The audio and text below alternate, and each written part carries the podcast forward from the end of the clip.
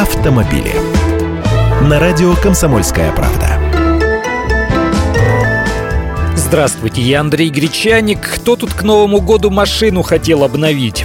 В России средний рост цен на популярные модели автомобилей с сентября прошлого по середину октября нынешнего года составил 24%. То есть почти на четверть подорожали новые легковушки. Такие данные приводит международная аудиторская компания PricewaterhouseCoopers.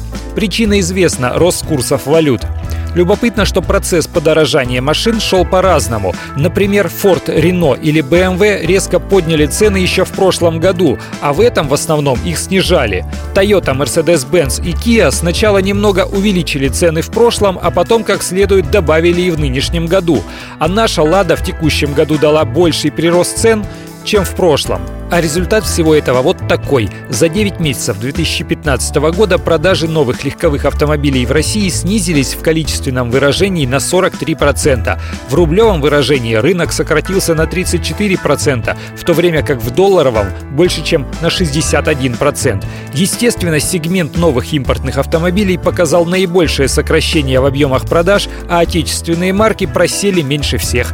Но могло быть и хуже. Смягчить падение продаж на российском автомобиле автомобильном рынке удалось за счет программы льготного автокредитования, льготного лизинга и обновления автопарка. Такие меры вступили в силу с мая 2015 года, они затронули практически всех игроков рынка. Однако, по данным экспертов, по итогам 2015 года рынок новых легковых автомобилей в России упадет примерно на 45%.